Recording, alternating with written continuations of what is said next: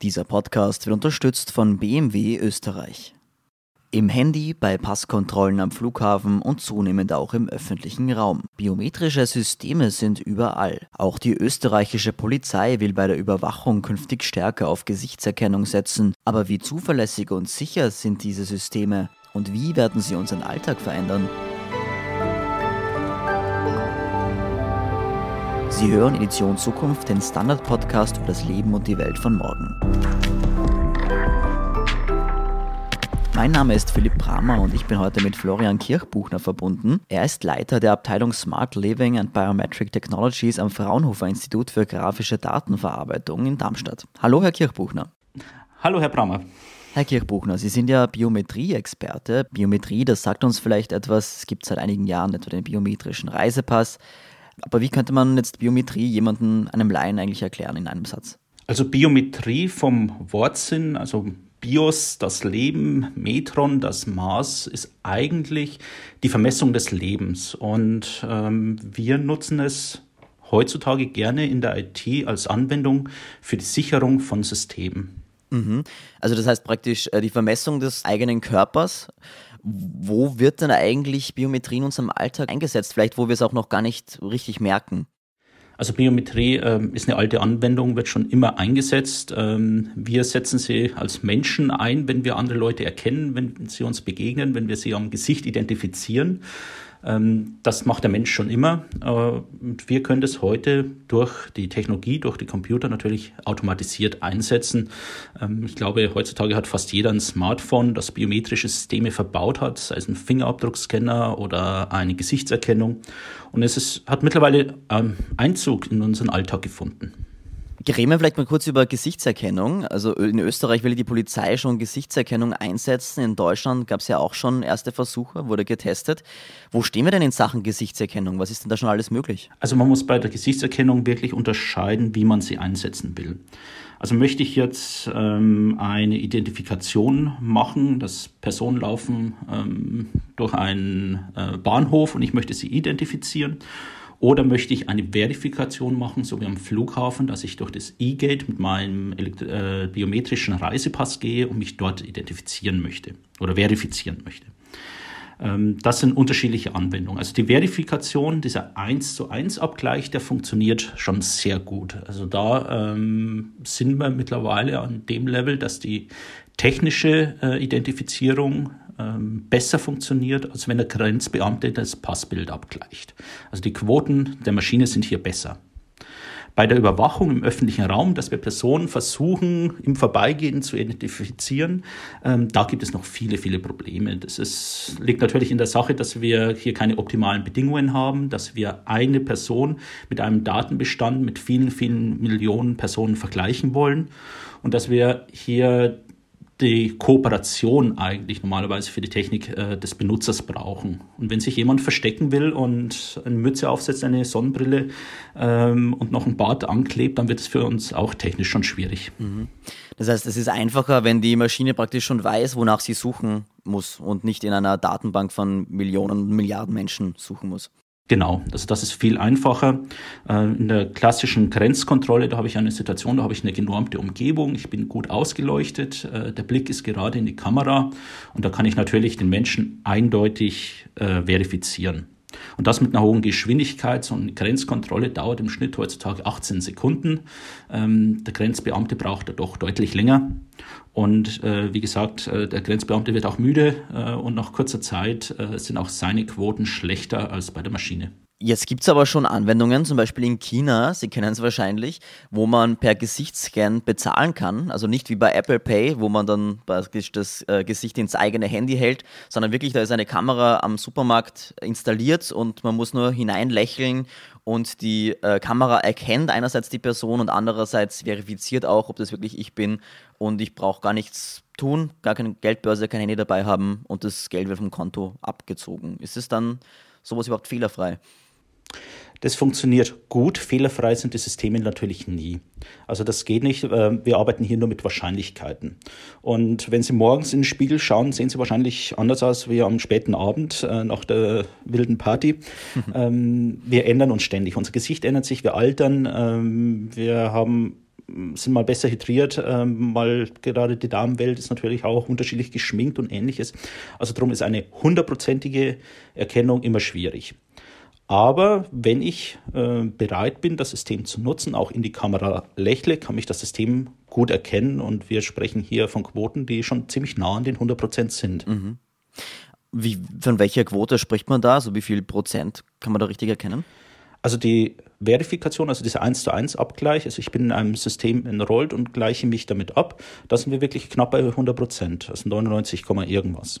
Also man muss ja auch immer vergleichen, habe ich jetzt eine äh, True Positive Rate, also ja, das ist das tatsächlich das Gesicht, das es angibt zu sein, oder habe ich eine ähm, Möglichkeit, dass ich auch falsch erkannt werde. Also die Systeme haben auch ein gewissen Risiko, dass jemand falsch erkannt wird. Und diese Werte muss ich dann immer vergleichen. Darum ist so eine Angabe, das System funktioniert zu 100 Prozent schwierig zu treffen oder nicht ganz äh, korrekt. Da gibt es ja immer diese Rechnung, dass selbst bei einer Fehlerquote, also jetzt reden wir mal von der Identifikation, bei einer Fehlerquote von 0,1 Prozent würde das heißen, wenn man seine Kamera auf einen Bahnhof zum Beispiel richtet, dass da jede tausendste Person falsch erkannt wird, was ja bei zigtausend Personen eigentlich sehr viel ist. Und vielleicht identifiziert dann der Computer jemanden als Verbrecher fälschlicherweise. Mhm. Das heißt, eigentlich für solche Anwendungsfälle muss noch ein bisschen, sind wir noch weit entfernt, oder? Also da müssen wir noch äh, viel arbeiten. In China hat man es zwar großflächig ausgerollt. Ähm, in Deutschland, da hat man 2018 in Berlin am Südkreuz eine große Versuchsreihe gemacht.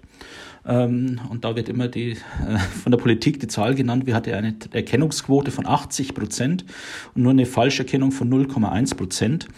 Ähm, da muss man jetzt auch schon mal sagen, diese 80 Prozent, ähm, das stimmt nicht ganz. Im Prinzip hat man hier drei Systeme eingesetzt. Ein System hat eine Trefferquote, das ging nicht über 19 Prozent. Äh, das beste System, glaube ich, lag so um die 66 Prozent. Und wenn man alle drei Systeme fusioniert hat, dann hat man tatsächlich eine 80 Prozent Erkennungsrate ähm, erzielt. Und das ist dann schon fraglich, ob das dann wirklich den Einsatz rechtfertigt. Also diese Systeme müssen noch verbessert werden. Auf der anderen Seite, Sie haben es gerade angesprochen, auch wenn die Falscherkennungsrate in Berlin war sie bei 0,1 Prozent, ähm, erst sehr gering erscheint, sind hier natürlich viele, viele Personen, die erstmal falsch erkannt werden. Ähm, das ist jetzt natürlich schwierig, äh, das auch politisch zu bewerten ähm, und auch ethnisch zu bewerten. Ähm, es kommt hier zu Falschverdächtigung. Aber das System ist jetzt eigentlich nicht dazu da, um wirklich Personen eindeutig äh, irgendwelche Verbrechen zuzuweisen, äh, sondern im Prinzip eigentlich die Auswahl der zu kontrollierenden Personen zu reduzieren.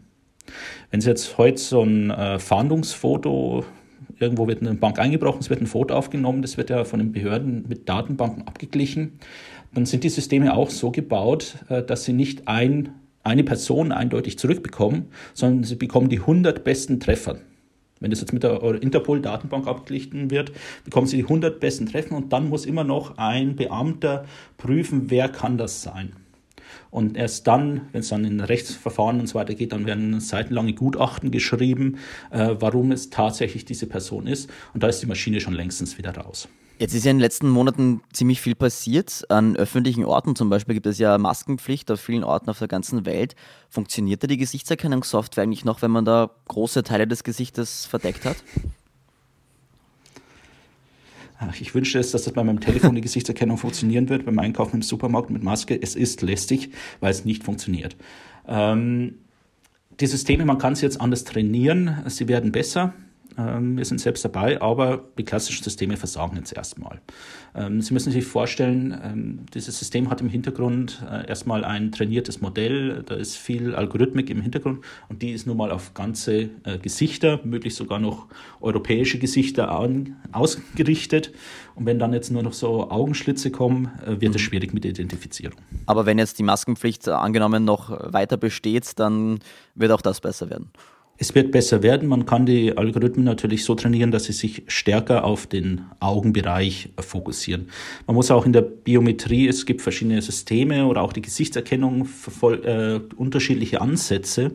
Ähm, man kann klassische Bilderkennung machen. Man kann natürlich so ein 3D-Modell, wie es manche Smartphone machen, dass man hier eine Punktprojektion auf das Gesicht macht.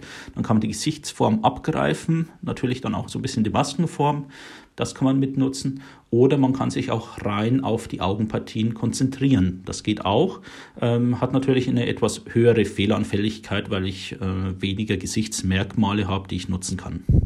Jetzt haben Sie es ja bereits schon kurz angesprochen. Äh, weiße Männer, die öfter erkannt werden als zum Beispiel schwarze Frauen. Woran liegt denn das eigentlich? Weil eine Software an sich kann ja von sich aus nicht rassistisch oder sexistisch sein. Nein, also ähm, eine Software äh, ist immer so gut wie die Daten, mit denen sie trainiert wurden wir haben hier verschiedene Effekte. Also zum einen haben wir wirklich den Effekt, dass die Systeme in Europa oder USA äh, entwickelt werden mit Datenbanken und Testpersonen, die hier primär vorkommen. Also habe ich hier öfter das weiße männliche Gesicht. Äh, wenn wir Versuchsreihen machen und unsere Probanden werden an der Universität rekrutiert äh, im Informatikbereich und dann haben wir einfach weißliche, männliche äh, Probanden. Das sind die größte Menge. Selbst jetzt auch mit Maske äh, ist das uns natürlich unsere Hauptmenge. Äh, Entsprechend sind die Algorithmen auf Merkmale ähm, trainiert, äh, die natürlich in anderen äh, Ethnien weniger vertreten sind. Es geht uns als Menschen auch so, wenn wir in einer weißen Gesellschaft aufwachsen, haben wir Schwierigkeiten, ähm, schwarze Frauen oder Asiaten eindeutig zu identifizieren differenzieren, weil wir einfach auf andere Merkmale im Gesicht schauen. Ähm, der Haaransatz ist zum Beispiel ein deutlicher Unterschied äh, zwischen ähm, kaukasischstämmigen Personen und äh, Personen äh, aus Afrika. Und auch, also so wie es dem Menschen geht, geht es halt auch den Algorithmen. Entsprechend sind sie trainiert.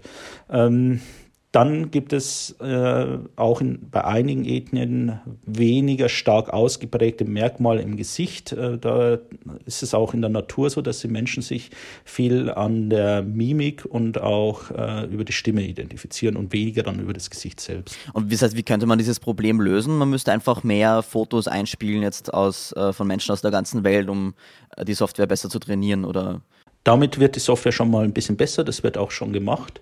Äh, und es gibt halt äh, leider Systeme, die einfach technisch äh, bei einigen Personenkreisen dann trotz Trainingsdaten ähm, mehr Schwierigkeiten haben, weil einfach weniger Merkmale da sind oder andere Merkmale da sind, die wir nicht erfassen können. Was ja auch Anfang des Jahres für Aufregung gesorgt hat, war die US-amerikanische Firma Clearview. Da konnte man praktisch ein Bild von einer Person hochladen und die Software hat einem dann gesagt, äh, wer das ist und den Namen ausgespuckt. Clearview hat da auf öffentliche Verzeichnisse zurückgegriffen, also Facebook, Twitter, aber zum Beispiel auch Websites von Unternehmen, die Fotos ihrer Mitarbeiter online stellen. Heißt das eigentlich, dass wir in Zukunft gar keine Privatsphäre mehr haben, wenn es sowas gibt? Was heißt keine Privatsphäre? Ähm wenn ich jetzt nach ihrem Namen google, ähm, dann haben sie auch immer noch ihre Privatsphäre. Und wenn äh, der Standard ihren Namen auf der Webseite veröffentlicht, dann finde ich natürlich äh, hier schnell einen Bezug. Es kommt immer so ein bisschen auf die Häufigkeit des Namens drauf an.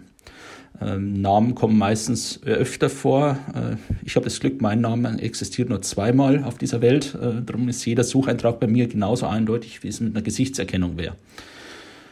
Und ähm, Daher sehe ich das eigentlich weniger problematisch in dem Sinne, ähm, dass wir keine Privatsphäre mehr haben, ähm, sondern wir haben hier einen massiven Datenmissbrauch. Und wir müssen uns auch natürlich schon aber auch ein bisschen darauf einstellen, wie wir mit unseren Daten umgehen. Äh, E-Mail-Adressen, keiner schreibt die E-Mail-Adressen mehr klar aus, weil er dann Spam befürchtet. Darum wird dann statt dem Ad-Zeichen irgendwas anderes eingefügt. Ähm, und auch beim Gesicht, ich muss man sich dann schon überlegen, ob man jedes Partyfoto auf jede Online-Plattform postet. Mhm. Vor allem, weil es ja bisher eher so war, also wenn ich den Namen weiß, dann finde ich zwar Fotos dazu, aber bisher war es ja, wenn ich nur ein Foto hatte, konnte ich den Namen nicht herausfinden und das ändert sich jetzt halt, oder? Das ändert sich, ähm, dass das kommen wird, war klar. Auch Google und Facebook selbst haben an gleichen Algorithmen gearbeitet oder arbeiten auch daran. Facebook hat natürlich ein Interesse, äh, wenn sie auf dem Bild jemanden erkennt, dann kann man natürlich gleich den Freund vorschlagen etc. Ähm, das sind auch nette, positive Anwendungen mit dabei. Ähm, aber was hier Clearview gemacht hat, das war wirklich ein Google für Bilder oder für Gesichtsbilder. Und das ist schon eine neue Qualität. Aber könnte es dann so sein, dass wir vielleicht in Zukunft ähm, im Kaffeehaus sitzen und da haben wir eine App auf dem Handy und äh, wir schalten die Kamera ein und ich schaue mich einfach mit dem Smartphone so um und das Handy zeigt mir dann an, wer da eigentlich gegenüber von mir sitzt oder wer da gerade auf der Straße vorbeigeht und was der arbeitet und wie alt er ist und vielleicht auch, wo der wohnt? Technisch wäre es tatsächlich möglich und ich hoffe aber, dass diese App nicht kommt. ja, wie, wie, können wir das eigentlich verhindern, dass so Technologie nicht für schändliche Zwecke eingesetzt wird? Manche fordern ja ein Verbot. Was halten Sie da davon? Ja, also hier ist wirklich der Staat gefordert in der Rechtsgebung, ähm, dass man hier entsprechende Maßnahmen einleitet. Also da ähm, ist ganz klar, da sind wir als Wissenschaftler, können wir hier wenig ändern. Ähm, es gibt technisch, wenn ich Bilder hochlade, da gibt es die technische Möglichkeit, dass ich mein Gesicht äh, verschleiere. Also dass ich da einen Filter drüber laufen lasse, dass mich Bilderkennungsalgorithmen nicht mehr erkennen. Das geht. Aber was in der Umwelt passiert, sobald ich mich im freien Raum bewege und mein Gesicht im freien Raum äh, vorhanden ist, ähm, dann kann ich hier mit technischen Maßnahmen nicht mehr dagegen eingreifen. Und da hilft nur noch eine entsprechende Gesetzeslage. Jetzt haben wir ja viel über Gesichtserkennung gesprochen, ähm, aber es gibt ja noch andere Merkmale in der Biometrie, an denen man uns erkennen kann. Was sind denn so, sonst noch so Dinge, wie man uns identifizieren oder verifizieren kann? Ja, es ist, man kann am Körper im Prinzip alles vermessen. Ähm, die, ja, die zwei ältesten Merkmale, die man genutzt hat in der Biometrie, ähm, das ist, die alten Ägypter haben schon die Körpergröße genutzt, um die Sklaven beim Pyramidenbau äh, zu entlohnen. Ähm, dann auch die alten Babylonier haben schon Kaufverträge schon 1500 vor Christus äh, mit dem Fingerabdruck besiegelt. Also das sind Merkmale. Der Fingerabdruck ist ein gängiges Merkmal, ähm, das wir auch heute gerne äh, und viel einsetzen. Ähm, sei es im Smartphone, auch in den Reisepässen hat man ja erst eine Zeit lang nur äh, die Gesichtsbilder eingefügt. Ähm, es gab dann die Erweiterung, dass man optional auch noch den äh, Fingerabdruck mit einfügt, weil man auch festgestellt hat, dass man halt äh, auch ein Gesichtsbild fälschen kann, angreifen kann und es dann von Vorteil ist, wenn man mehrere biometrische Merkmale nutzt. Weitere biometrische Merkmale, die sehr gut funktionieren, äh, ist die Iris. Also das Iris-Muster ist ähm, sehr eindeutig, ist einfach und berührungslos äh, zu messen und ist auch bei Zwillingen ebenso wie der Fingerabdruck nicht identisch. Also Vorteil gegenüber der Gesichtserkennung. Ein weiteres gutes Merkmal, was man auch noch oft einsetzt, ist der Venenscanner, also die, das Venenmuster unter Hand. Ähm, hier habe ich noch den Vorteil, das ist in der Hand verborgen. Ich kann es also nicht durch ein Foto ähm, abfotografieren oder ich kann es nicht ähm, irgendwo ungewollt auf einer Flasche hinterlassen oder auf einem Glas und ist auch ein eindeutiges Merkmal. Also das ist so ziemlich das sicherste, äh, was wir momentan äh, nutzen. Auf der anderen Seite haben wir aber auch noch viele Merkmale, die vom Verhalten abgeleitet sind. Ähm, die Unterschrift ist sehr individuell, die kann ich fälschen, kann ich nachmachen, aber ähm, wenn ich jetzt den Schreibvorgang, also den Aufdruck des Stiftes oder die Geschwindigkeit beim Schreiben noch mit berücksichtige, dann sind es auch sehr individuelle Merkmale. Wie sieht es mit der Stimme aus? Die Stimme ist auch eindeutig, ist auch ähm, sicher. Ich kann natürlich auch die Stimme faken, äh, weil ich halt viele, viele, viele Stimmproben abgebe. Also jetzt dieser Podcast ist natürlich wieder eine Quelle, um meine Stimme äh, für ein Deepfake zu nutzen und damit entsprechende Algorithmen anzutrainieren, um meine Stimmwiedergabe zu fälschen. Ähm, aber auch hier entwickeln wir natürlich Methoden, um solche Fälschungsversuche zu identifizieren. Jetzt haben wir viel über negative Einsatzzwecke auch gesprochen und über Probleme, die damit auftauchen. Äh, Sie beschäftigen sich ja auch mit Smart Living, wie eingangs schon erwähnt, was ja ein positiver Aspekt ist. Wie könnten dann biometrische Systeme unser Leben künftig einfacher machen? Also unsere biometrischen Systeme können natürlich das Leben in vielen, vielen Belangen einfacher machen. Äh, wenn ich mein Haus, meine Wohnung betrete, das System erkennt mich an der Eingangstür. Ich muss keinen Schlüssel aus der Tasche ziehen, sondern die Haustür öffnet sich von selbst. Ich gehe rein, ähm, das Haus passt sich von selbst an meine äh, gewohnten Einstellungen an, fängt an mit der Zimmertemperatur über die Lichtfarbe und die Musik, die im Hintergrund läuft. Das ist natürlich ein wahnsinniger Komfort, den ich mir hier vorstellen kann oder der auch mittlerweile schon technisch möglich ist. Also hier kann die Biometrie viel, viel unterstützen und Komfort, äh, äh, Komfortfunktionen auch natürlich liefern. Auf der anderen Seite Biometrie, ich habe es ja eingangs gesagt, ähm, die Vermessung des Lebens ähm, hat natürlich dann auch wieder Anwendungen im Bereich, äh, in dem wir in den biometrischen Bereich der Medizin gehen, also wirklich um die Gesundheitsdatenerfassung, Vermessung. Ähm, die DNA ist auch ein sehr klares biometrisches Merkmal. Ähm, und das kann ich natürlich auch dann für Gesundheitsanwendungen nutzen. Also das Anwendungsfeld geht von der Sicherheit über den Komfort auch in die Medizin. Mhm. Das heißt, in Zukunft brauchen wir vielleicht in unserem Haus gar keine Lichtschalter mehr oder überhaupt Knöpfe, weil unser Haus eigentlich eh schon weiß, was wir als nächstes wollen. Ja, das ist ein Wunschszenario. Ähm, ich habe selbst meine Wohnung schon mal komplett mit äh, Smart Home Technologien ausgestattet, ähm, eines größeren bekannten Herstellers, ähm, habe sie aber dann doch wieder zurückgebaut, weil mir einfach der hm. Lichtschalter fehlt. das System kann zwar vieles automatisch erkennen, aber Gedanken lesen noch nicht. Und da ist es dann doch praktisch, wenn man irgendwo wieder einen Schalter hat, auf den man knüpfen, äh, drücken kann. Mhm. Hat sich einfach bewährt vielleicht. Ja, ja über die, wir haben es trainiert über die Jahre, äh, von klein auf sind wir es gewohnt. Ähm, und es gibt halt diese implizite Interaktion, sprich ähm, ein System erkennt mich, erfasst mich und versucht meine Intention zu interpretieren. Ähm, aber es gibt halt auch die explizite Interaktion und die ist auch manchmal nützlich. Mhm. Was ist denn Ihr Ausblick? Werden so Dinge wie Schlüssel, Ausweise oder Passwörter irgendwann unwichtig werden? Wir werden sie weniger brauchen. Also ähm, wir gehen ja schon dahin, ähm, dass ich jetzt nicht mehr die Bankkarte in der Tasche haben muss, weil ich mein Smartphone dabei habe. Äh, wenn ich jetzt auf die äh, noch die entsprechende Uhr eines großen amerikanischen Anbieters nutze, kann ich auch mit der Uhr bezahlen. Ähm, ich muss mich nicht mal identifizieren, sondern ich habe mich einmal identifiziert an der Uhr. Ähm, in der Uhr äh, sind die Zahldaten hinterlegt und sie erkennt anhand meines Pulses, dass immer noch am Arm ist und nicht äh, entfernt wurde. Und deswegen ist es noch ein gültiges Zahlungsmittel. Also das ist ja schon schöner Komfort. Ähm, und ich denke, dass wir hier auch noch viel, viel weiterkommen werden. Also dieses ähm, Zahlen per Biometrie, dass sich mein Auto entsperrt, äh, der Sitz sich automatisch einstellt, äh, weil es mich erkannt hat und äh, dann auch freigibt, dass ich dann mit dem Auto fahren kann und nicht das Kind heimlich den Schlüssel geklaut hat und äh, versucht ins Auto zu kommen.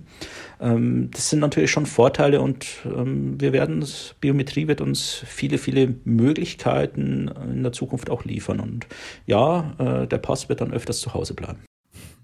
Herr Kirchbuchner, vielen Dank für das Gespräch. Ich danke Ihnen für das Gespräch, Herr Brammer. Vielen Dank. Und damit auch ein herzliches Dankeschön an unsere Hörerinnen und Hörer. Weitere spannende Geschichten rund um das Leben und die Welt von morgen lesen Sie wie immer auf der standard.at slash Zukunft. Die nächste Folge Edition Zukunft erscheint wie immer in zwei Wochen. Bis dahin alles Gute und bis bald.